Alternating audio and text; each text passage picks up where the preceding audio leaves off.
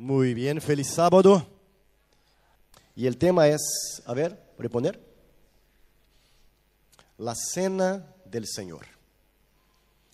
Yo sé que acá hay varias personas que durante años han probado la cena del Señor, pero sin entender nada. Sin saber lo que está haciendo, sin saber lo que está tomando, sin saber lo que representa esto. Para muchos quizás la cena del Señor no pasaría una oportunidad de comer algo distinto, ¿no?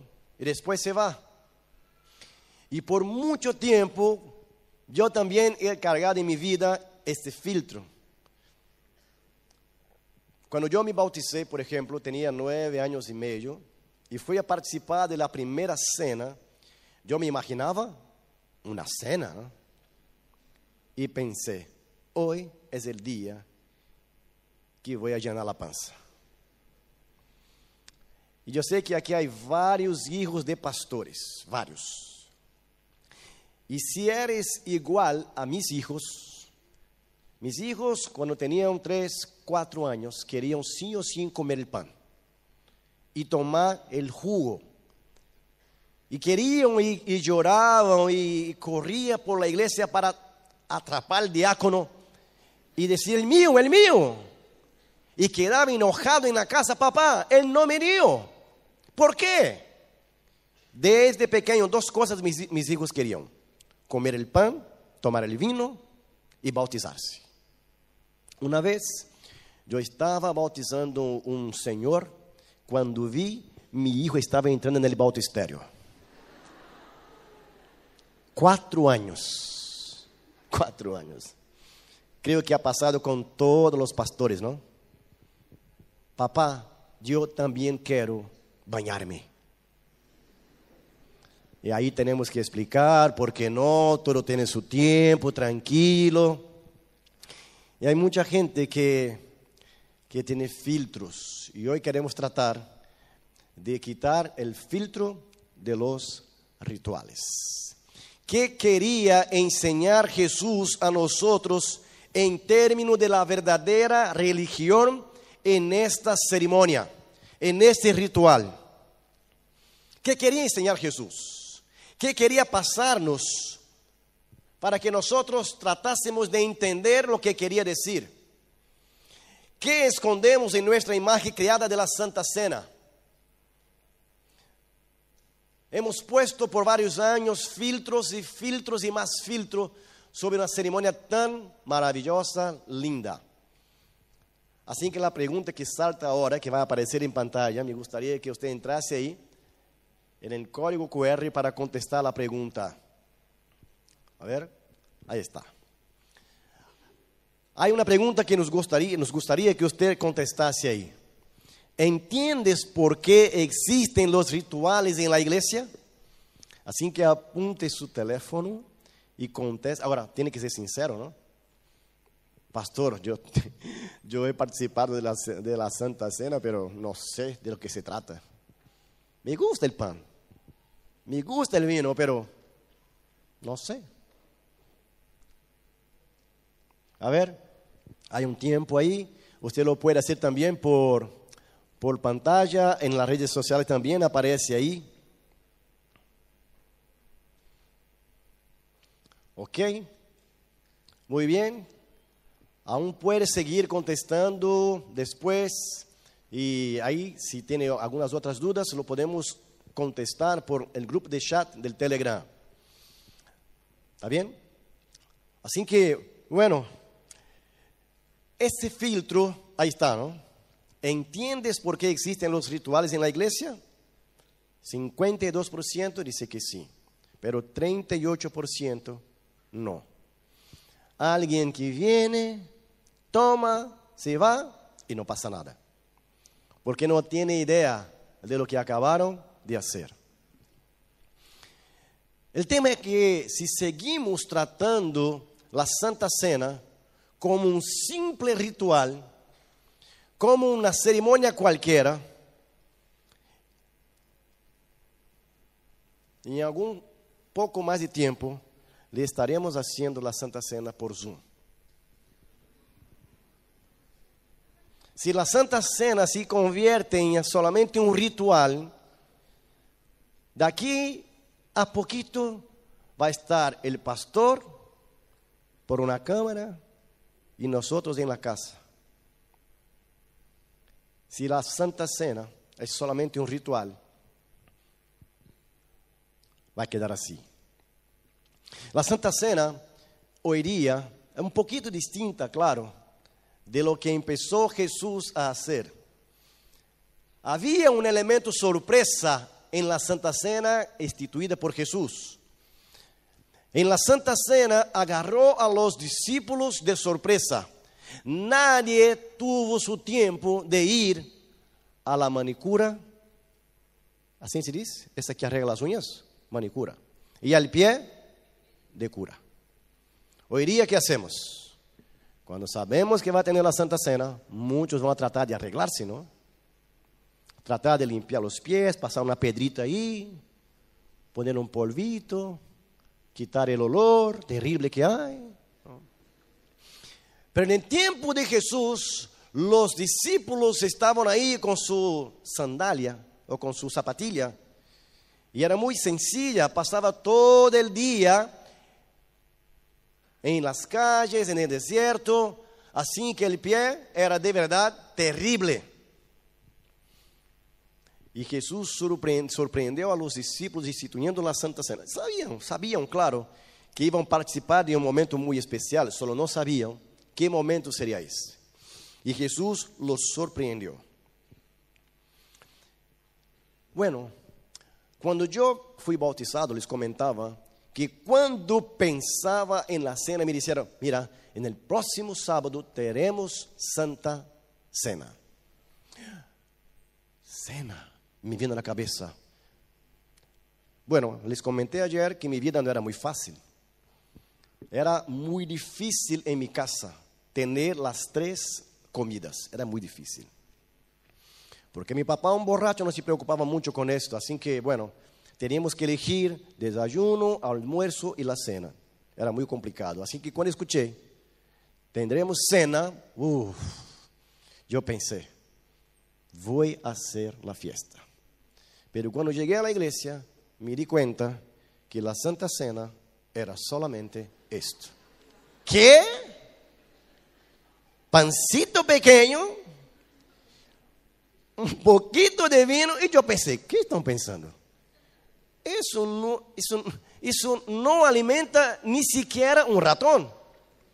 Yo hambriento como estaba, pensando que iba a alimentarme con todo lo que podía, y vino el diácono y me entregó esto. Y casi le reté. Pero cuando nosotros nos bautizamos en el inicio, nuestra fe está en alta, ¿no? Así que las palabras feas ya no estaban más en mi vocabulario. Así que se fue el diácono yo quedé ahí enojado conmigo mismo, pensando, ¿es solo eso? La Santa Cena se trata solamente del pan y el vino. ¿Será que sí o no? Entonces le quiero invitar ahora a descubrir que la Santa Cena de verdad no se trata solamente del pan y el vino. Capítulo 13, versículo 14 del libro de Juan. Capítulo 13, versículo 14 del libro de Juan.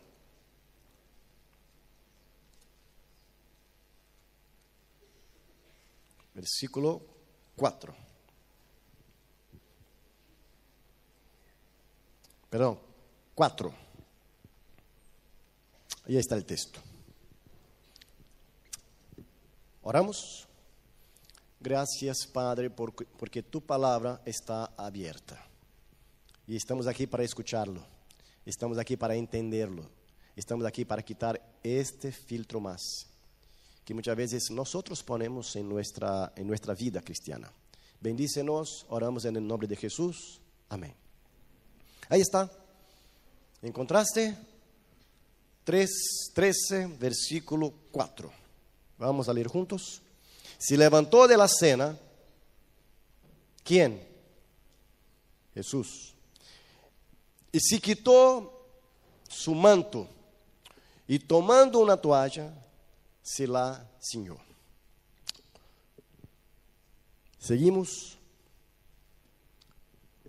Versículo, ahora sí, 14. Pues si yo, el Señor, el Maestro, he, lavado vuestros pies, vosotros también debéis lavarlos los pies los unos a los otros. Y ahí encontramos ahora Jesús iniciando la ceremonia de Santa Cena por un, de una manera extraordinaria, el lavado de los pies. ¿Qué Jesús quería con esto? ¿Qué Jesús quería enseñar con esta introducción? Claro que Jesús quería que nosotros seguísemos con esta ceremonia, e incluso, incluso sin, sin este elemento sorpresa. El tema no está en sorprender a nadie, claro, es, la ceremonia existe para esto, pero Jesús quería. Pero hemos puesto algunos filtros interesantes en esta ceremonia que ha tratado de suavizar o quizás dejar la ceremonia más sencilla que, de, do que lo es. Y en el mensaje de Juan capítulo 13, en este capítulo tenemos la definición incluso por algunos de lo que esta ceremonia debe ser. Hemos puesto un filtro incluso poniendo un nombre para este ritual. Cuando vemos a Jesús quitándose la parte superior de su, de su vestido, agachándose, ¿se dice también agachándose? Agachándose hasta el piso, prácticamente humillándose para lavar los pies de los discípulos, nos enseñaron que esta ceremonia estaba bien representada por la palabra humildad. No tengo nada en contra, está bien, pero me parece que esta ceremonia tiene mucho más a enseñarnos, a enseñarnos do que simplemente ser humildes. No sé si el profesor de Pentateuco está aquí, pero en mi, en mi curso de teología aprendí que para entender el texto, uno tiene que mirar lo que dice en el inicio y lo que dice en el final. ¿Así? ¿Así? ¿Teólogos? ¿Ok? Tenemos que aprender a mirar lo que está escrito en el inicio y en el final, pero jamás despreciar también todo el contenido. Así que si quieres entender el contenido de la Biblia, mire lo que está escrito en el inicio, mire lo que está escrito en el final y aprenda a marcar en el capítulo las palabras que más aparecen. ¿Aparecen, puede ser? Que surgen, que están ahí. Y bueno, esta no es mi Biblia original, esta es la Biblia del pastor, pero en los cuatro años que yo estuve, cinco años, cuatro, cuatro en Brasil, donde hice teología, cuatro años. Yo, eh, yo estuve con una sola Biblia. Y mi Biblia es toda pintada, marcada, porque nuestro profesor nos enseñó a mirar el texto bíblico como él es, como él es. Y nos enseñó a marcar las palabras que más saltan en el capítulo. Y yo fui a mirar justamente en el capítulo 13 de Juan para buscar la palabra humildad. ¿Y cuál fue mi sorpresa? No la encontré. Yo creo que voy a enojar a algunas personas, ¿no? pero no la encontré, no la encontré. Pero mis estudios me llevaron a encontrar algo más. No sé de dónde sacamos que el tema de, esta ceremonia se trata solamente de esto. Claro que muchas veces la cosa no está explícita, está implícita. ¿Se entiende bien? Explícita e implícita. Pero hay cosas que nos saltan más a vista y a estas también debemos dar un poco más de atención. Aunque la humildad es algo sorprendente, amigos, aunque la humildad es algo extraordinario, maravilloso, ella no es suficiente para describir lo que nos quiere transmitir Dios en el capítulo 13 del libro de Juan. Y ahí ahora me gustaría que usted pueda leer, luego en el inicio del capítulo 13, lo que dice Jesús. Capítulo 13, versículo 1. Mira lo que está escrito ahí.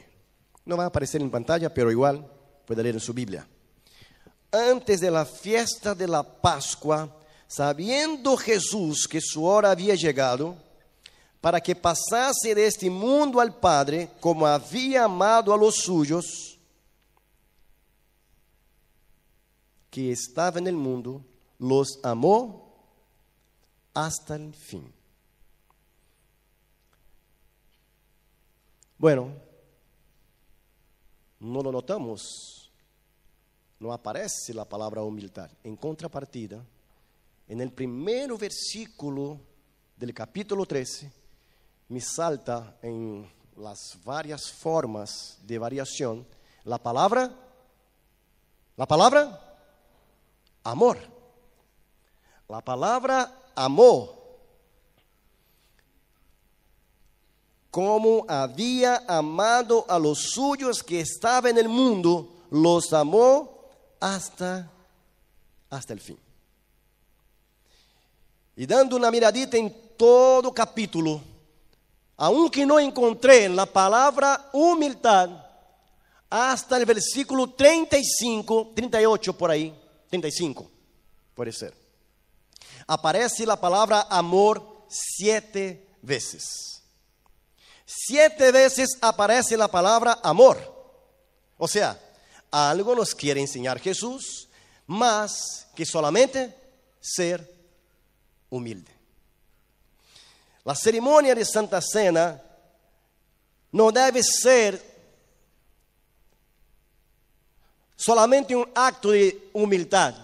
No debe ser solamente entendida como un rito de la humildad, sino como un ritual del amor.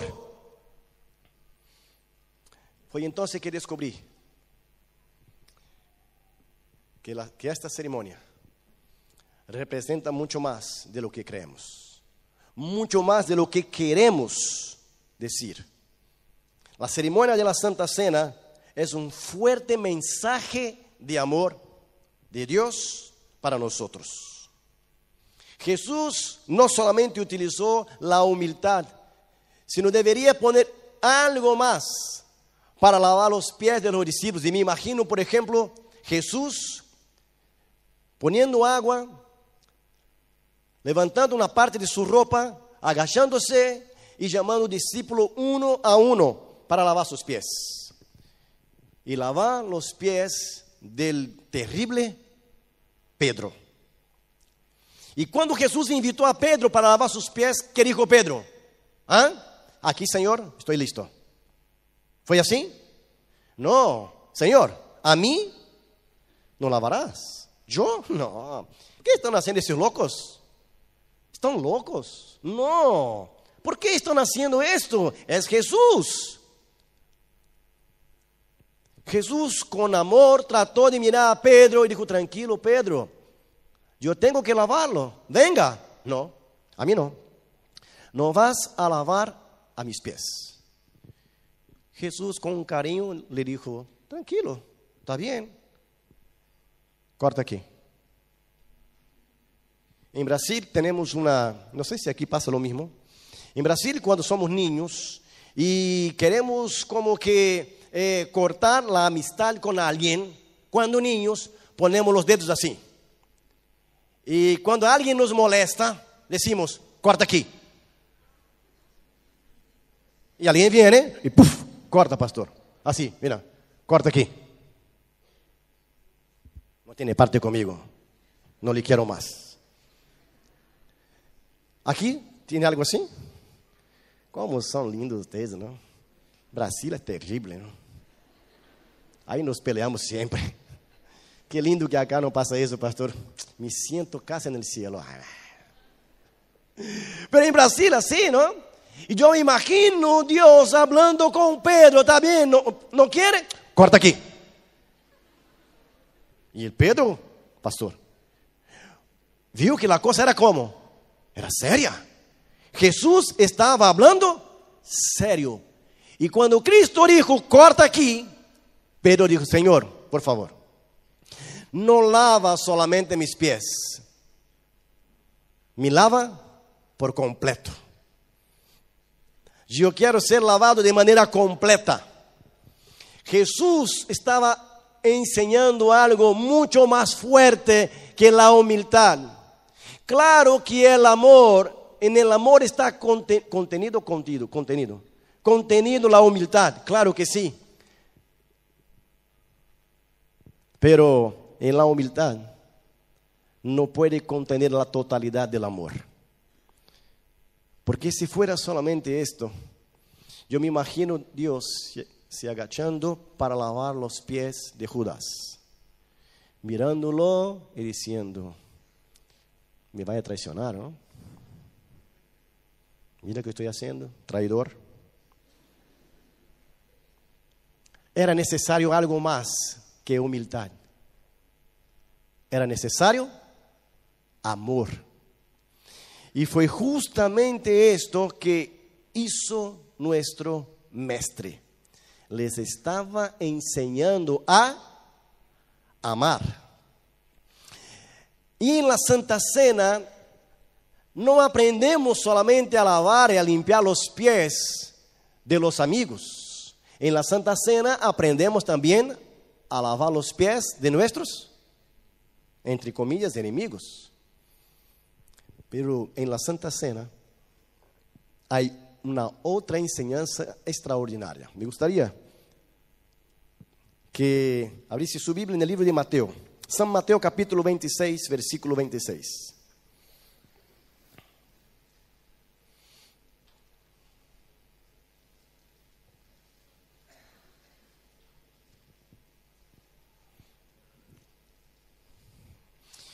La ceremonia de Santa Cena podemos sacar lecciones para toda una vida. Aprendemos un montón de cosas para nuestra vida que muchas veces por participar solamente de la ceremonia no lo aprendemos. Y ahí en ese texto está escrito, y mientras comían, tomó Jesús el pan y bendijo y lo partió y dio a sus discípulos y dijo, tomad, comed, esto es mi cuerpo. Ahora, me ayuden. ¿En qué parte de la Biblia, antes de la Santa Cena, aparece la expresión tomó y comió? Ayúdenme, pastores, teólogos. ¿En qué parte de la Biblia, antes de la Santa Cena, aparece la expresión tomó y comer y comió. En el Edén. ¿Se acuerdan? En el Edén, ¿qué pasó ahí, queridos? Capítulo 3, versículo 6. Yo, yo tengo la seguridad que Jesús no hablaba nada por si acaso, por acaso. Jesús dominaba toda la historia, domina toda la historia.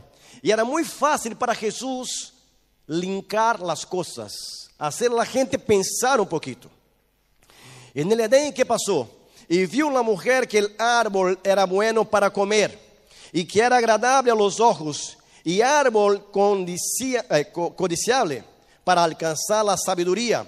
Y tomó de su fruto y comió dio también a su marido, el cual comió así como ella. En otras palabras, Jesús estaba diciendo, mira, en el pasado la humanidad tomó y comió el fruto prohibido. Y el mundo entonces empezó a caer en pecado total. Pero hoy día yo les quiero enseñar que coman de, de- mi cuerpo y de mi sangre para que tengan vida y vida sobremanera. En el pasado eligieron pecar, en el pasado eligieron estar al lado de Satanás, pero hoy día les doy una opción. Haga una buena elección. Así que yo no tengo dudas que Jesús estaba mostrando a los discípulos que en Él, que en Él, Jesús, habría una otra oportunidad. Me imagino Jesús que estaba con esto, ¿cómo se dice engasgado en español? ¿Engasgado? Cuando algo, cuando algo queda aquí en nuestra garganta y no, y no baja. Atragasado. ¿Eso? Ah, sí, llegar un poquito más para acá. Atragantado. Estaba atragantado con voz en mi garganta. Me imagino Jesús que estaba con eso durante su, su vida hasta ese momento, con eso aquí en su garganta, para decir a los discípulos, pecaron, se equivocaron, eligieron mal, pero hoy día yo les quiero decir, hay una otra opción. Pecaron, eligieron mal, tomaron y comieron del fruto prohibido, pero hoy día tendrán la oportunidad de elegir mejor, comer de mi cuerpo y tomar de mi sangre, representado en el pan y en el vino. Quizás por ahí, en ese gesto de amor, podemos justamente entender lo que Jesús dijo en el inicio del capítulo 13 ¿no? de Juan.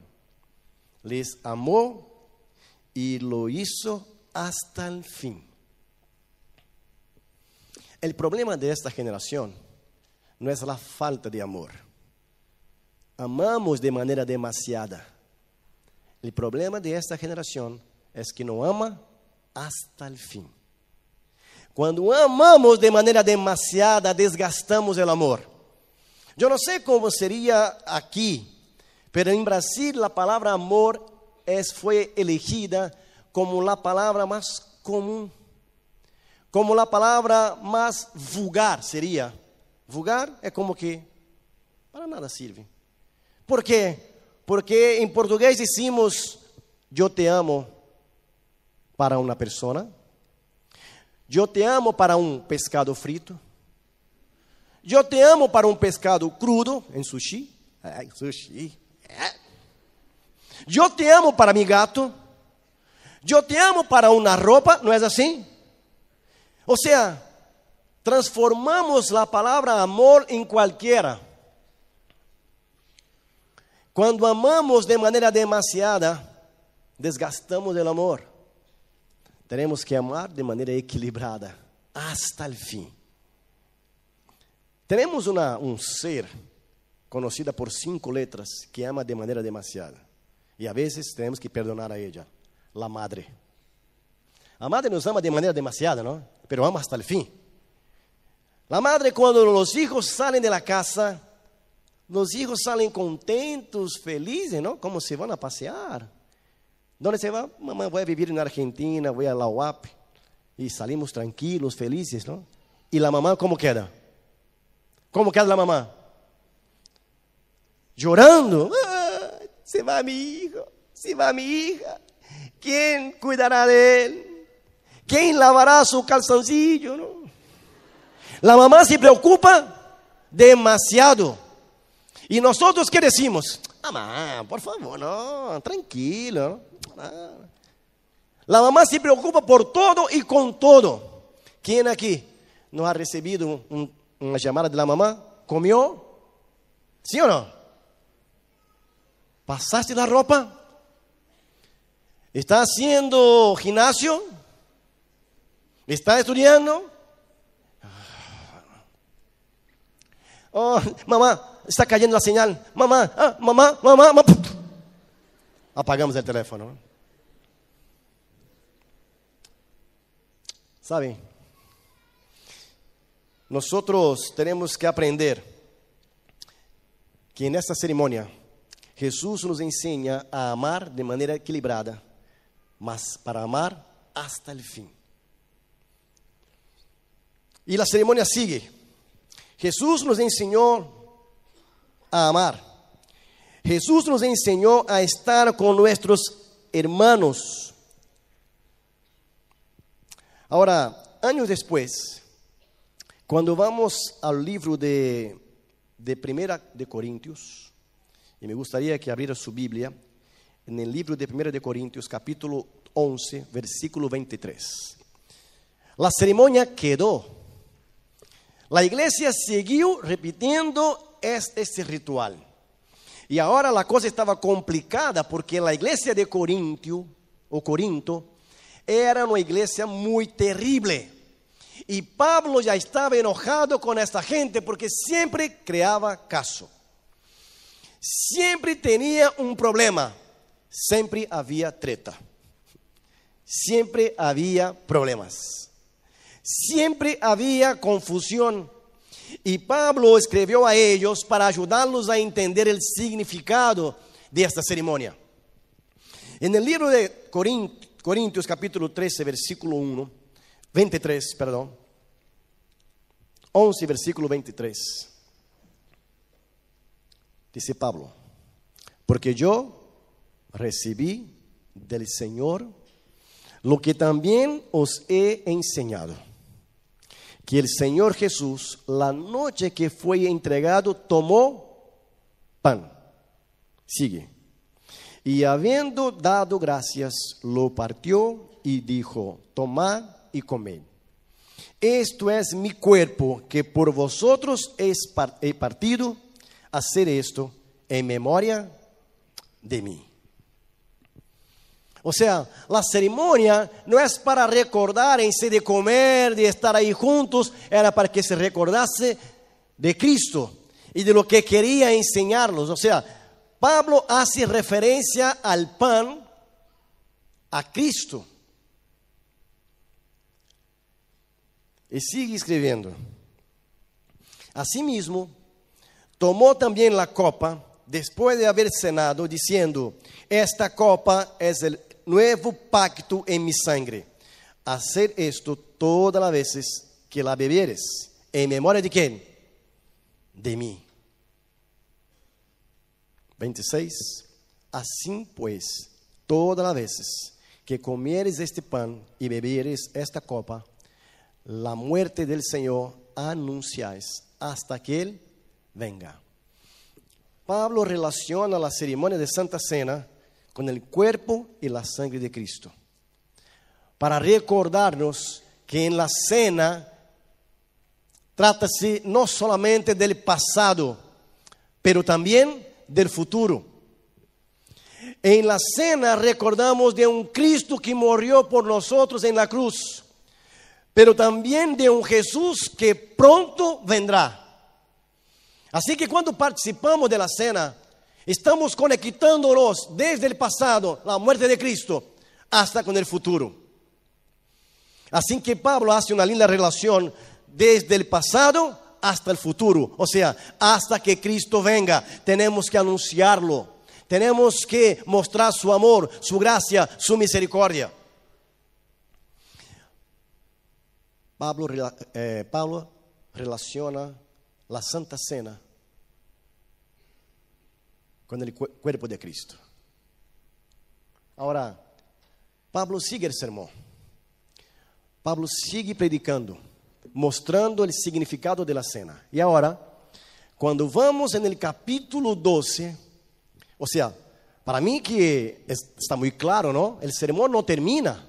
Pablo sigue hablando con los corintios. Y ahora, Pablo no se refiere solamente al el pan y el vino solamente con el cuerpo de, la, de Cristo. Así que abran su Biblia en el capítulo 12 ahora, un poquito más ahí, 12. Capítulo 12, versículo 27.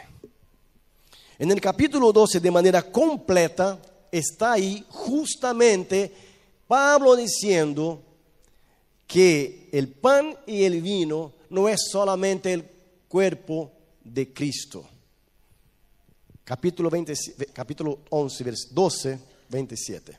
¿Qué dice ahí? Vosotros pues, ¿qué cosa? Vosotros pues sois el cuerpo de Cristo y miembros cada uno en particular. Pablo, Pablo hace un enlace entre la cena del Señor, que en el capítulo 11 es el cuerpo de Cristo, que en el capítulo 12 el pan y el vino ahora es la iglesia. Nosotros somos la iglesia de Dios. No sois vos, yo, la iglesia. Yo soy parte de la iglesia. Yo solito no represento la iglesia, porque la Biblia dice, donde hay dos o tres. Yo no soy solito la iglesia, yo represento parte de la iglesia. Así que cuando yo me alejo de la iglesia, cuando yo salgo de la iglesia, cuando rompo el contacto con la iglesia, es como una parte de, de, de, una planta que se quita, que se saca y empieza a morir. Las ramas, como se dice, ¿no? Las ramas de una planta, que cuando cortada, cuando quitada, empieza a podrir. Y esto pasa cuando dejamos de asistir, de estar en la comunión de la iglesia. Venir a la iglesia no nos convierte en un cristiano, así como ir a Disney no nos hace ratón Mickey.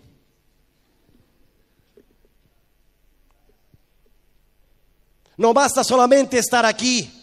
No basta solamente, eh, solamente mirar su reflejo en el espejo y decir, yo soy cristiano, porque cristiano es mucho más que un reflejo, es actitud, es ser. Y aquí en la palabra de Dios entendemos a través de la Santa Cena que debemos nosotros anunciar, nos dar. Porque en la Santa Cena aprendimos de un Dios que es amor, nos da amor y nos enseña también a amar. Si la cena es la ceremonia del amor, necesitamos entonces aprender qué es el amor. ¿Qué es el amor? Bueno, a todos los teólogos les gustan las lenguas de la Biblia, ¿no? Estudiar hebreo, estudiar griego, y cuando uno estudia un poquito el lenguaje original de la palabra que, representa el amor, va a descubrir que la palabra amor aquí representada es una palabra que significa dar, donar. En la Biblia, la palabra amor significa entregarse. Y yo podría utilizar varios ejemplos. Por ejemplo, porque de tal manera amó Dios al mundo. ¿Y cómo sabemos que Dios amó al mundo? ¿Por qué? Dio. Dio su Hijo unigénito para que todo aquel que en Él cree Nadie tiene mayor amor que este, que dar la propia vida. O sea, podríamos pasar toda la noche hablando de textos que me dice que el amor trata de darse, entregarse, vivir. No solamente eh, pensar, no solamente estar, sino ser. Amor es acción. Y aquí tenemos que aprender algo interesante, ¿no? Nosotros somos parte del cuerpo de Cristo.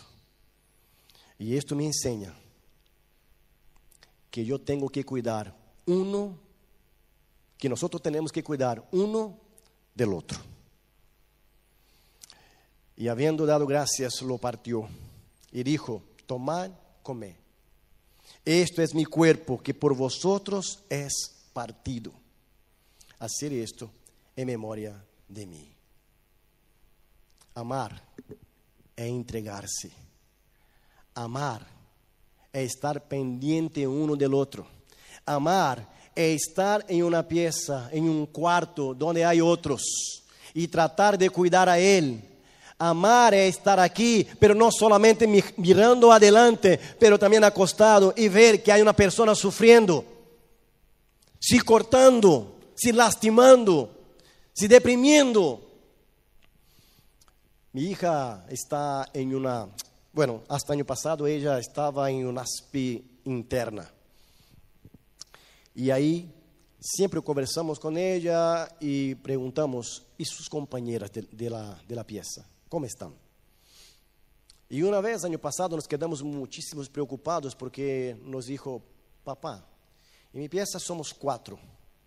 De las cuatro, una utiliza drogas. La otra es una borracha.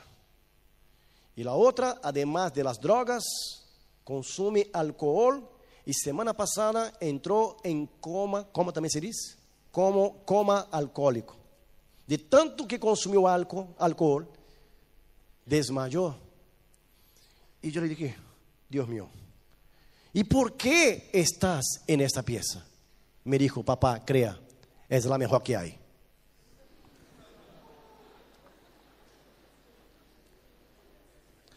Aquí está mi esposa para que yo no mienta solo.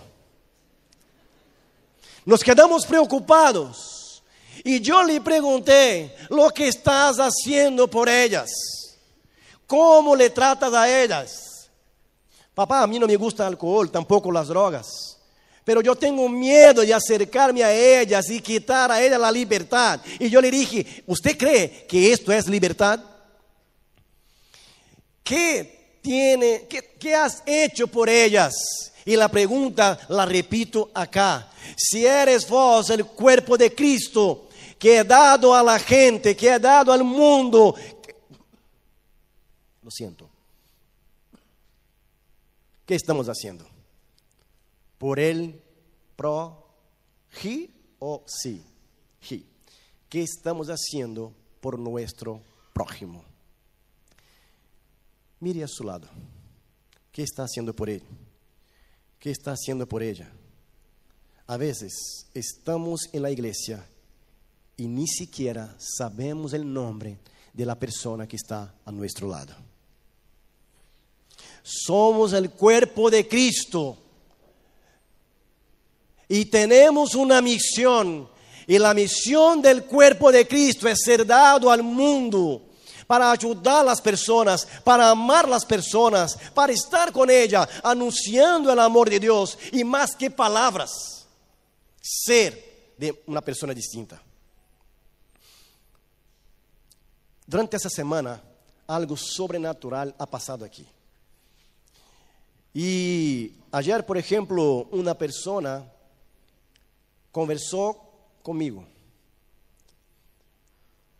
de las várias, y ella dijo algo que me tocó profundamente, por eso, profundamente. Pastor, hace mucho, hace mucho, yo no quería venir a la iglesia. Yo no aceptaba la iglesia. Yo no, a mí no me gustaba, yo odiaba la iglesia. En martes, una misma persona me dijo esto. En miércoles, igual. ¿Y sabe cuál? Lo que más me llamó la atención en estas palabras, que en todos que me comentaron esto, terminaron diciendo, pero tal persona me mostró Cristo de manera distinta. O sea, no fue un sermón, no fue un mensaje, fue una persona. Cristo está en vos. Sea Cristo para las personas. Viva de manera que las personas puedan ver Cristo en vos. A Mahatma Gandhi una vez salió una frase. Yo no soy cristiano por cuenta de los cristianos. Porque Gandhi via a los cristianos actuando de forma distinta de Cristo. Porque yo soy cristiano? Porque soy un seguidor de Cristo. Así que Cristo no tiene otras manos que no sean las mías o que no sean las tuyas. Dios no tiene otra boca que no sea las tuyas. No tiene otros pies que no sean los tuyos. Y me encantó cuando varios jóvenes se acercaron a mí y dijeron, pastor, yo veo Cristo en este. Yo veo Cristo en esta. Y es tan bueno ver jóvenes que a través de su vida han demostrado el amor de Dios. Claro que también durante toda esta semana muchos se acercaron, pastor, yo no sé cómo actuar, yo no sé cómo, cómo ser acepta por la iglesia. Y pasa esto, ¿no? Muchas veces los jóvenes se van, muchas veces las personas se van, porque nosotros no somos para ellas un amparo, una ayuda, un apoyo. Somos mucho más un dedo para apuntar los errores que una mano para ayudarlos a levantarse. Y esto me duele. Esto me duele. Porque con nuestras actitudes estamos alejando las personas al revés de atraerlas. En la ceremonia de, la Santa Cena, yo tengo aprendido que Dios es amor y Él me ama. Y como Él me ama, el amor genera amor. Y la herramienta más poderosa en favor del Evangelio está en un cristiano que ama y sabe ser amable. Assim que me gostaria muitíssimo desafiar esta igreja a amar, a mirar a seu costado e ver que há pessoas sofrendo, que há pessoas que necessitam não de um sermão, a vezes de um abraço, de um carinho. Conversei esta semana com uma pessoa que, pastor, eu me sinto solo. Agora, como pode uma pessoa que vive em uma comunidade como esta, con una iglesia de 2.500 personas se sentir sola. ¿Cómo puede ser que una persona esté aquí en el comedor y aún así se sentir sola? Estamos tan preocupados con nuestro propio vivir que nos olvidamos que nosotros no estamos en este mundo para sobrevivir. Estamos en este mundo para convivir. E convivir trata de estar ajudá-lo, apoiá-lo, cuidá-lo, abraçá-lo. E isto como pastor, pastor Daniel, ha sido mis lutas internas. Não somente aqui, ou em várias partes onde eu tenho ido. Tenho visto uma igreja que a vezes hace um montão de fiesta quando ocorre um bautismo. Alaba, aplaude, grita, hace fiesta e depois termina aqui. Me gostaria desafiá-lo agora a mirar a seu lado e perceber que há alguém faltando aí. E quizás com seu telefone, agora, neste momento, enviar um mensagem para esta pessoa dizendo: yo le extraño. Quizás en este momento hay una persona que debería estar aquí y no está. Un amigo que sabes que está sufriendo. ¿Se acuerda cuando les dije que Jesús, cuando quiere tratar de salvar a una persona, utiliza qué cosa? Personas. Así que agarra tu teléfono. Recuérdate de alguien, aquí o en otro lugar y diga, yo te amo. Jesús te ama. Yo también. Queridos, mi miedo es que con esta enfermedad que nos ha azotado a todos, el COVID-19, nos preocupemos solamente en sobrevivir. Solamente sobrevivir. Quando na verdade Deus nos ha criado para cuidar um do outro. E isso significa conviver. Fomos llevados, fomos criados para llevar esperanza a la gente. Fuimos criados para llevar una sonrisa para aquellos que Dios criou.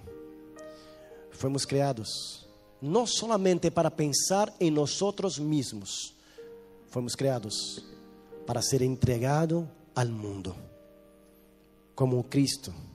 E quando você participa em uma cerimônia de Santa Cena, é isso que ocorre com o pão. É dado a todos, é entregado a todos. Que has hecho por, la, por las personas que Dios le ha confiado? ¿Qué has hecho por las personas que viven a su entorno? A veces, algunos de los jóvenes se acercan a mí y dicen, pastor, yo soy el único adventista en mi casa. Y ya no aguanto más. Y yo le digo, ¿ya pensaste porque Dios ha elegido a vos? ¿Ya pensaste porque Dios ha elegido a vos? ¿Eres tú el imagen de Dios en medio a su familia? Para su esposa que no es cristiana, ¿eres vos un ejemplo? Para su esposo que no es cristiano, ¿eres vos un ejemplo? Cuando sus amigos miran a vos, ¿qué ven? ¿Qué imagen ven en vos? ¿Tienen ganas de se tornar cristianos? ¿O miran a vos y piensan, para ser cristiano como este, prefiero no? Duro, ¿no? Duro. Yo no tengo todas las respuestas.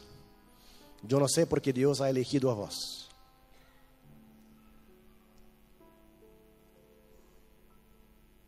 Pero sepa, Dios es muy sabio para equivocarse.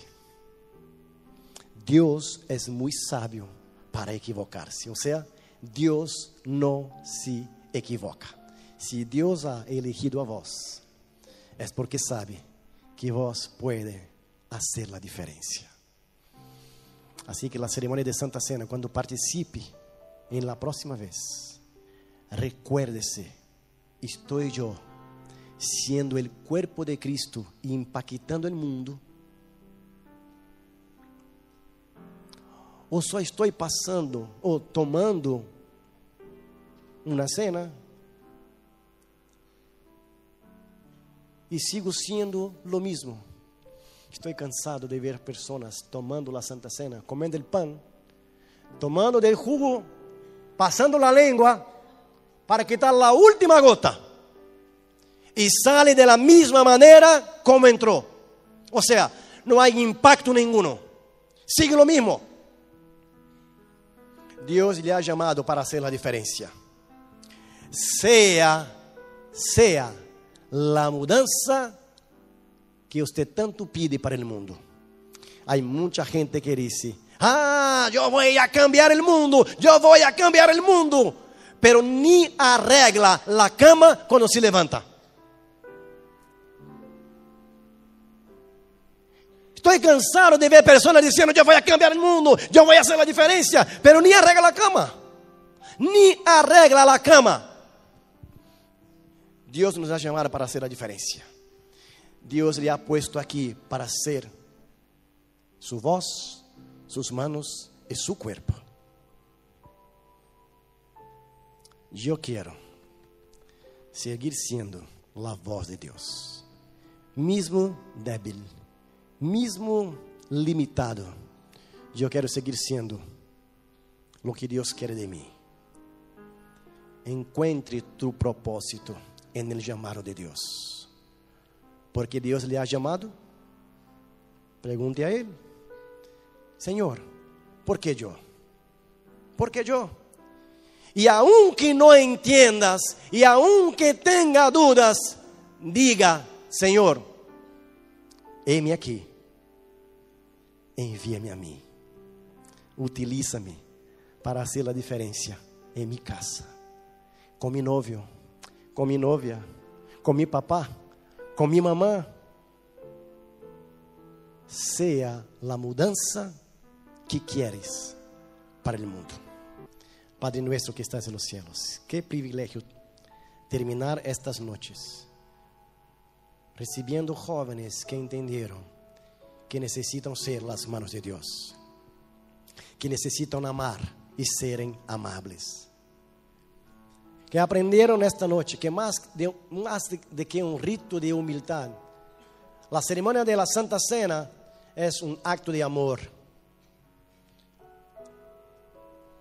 Dios nos ha dado amor a través de su Hijo.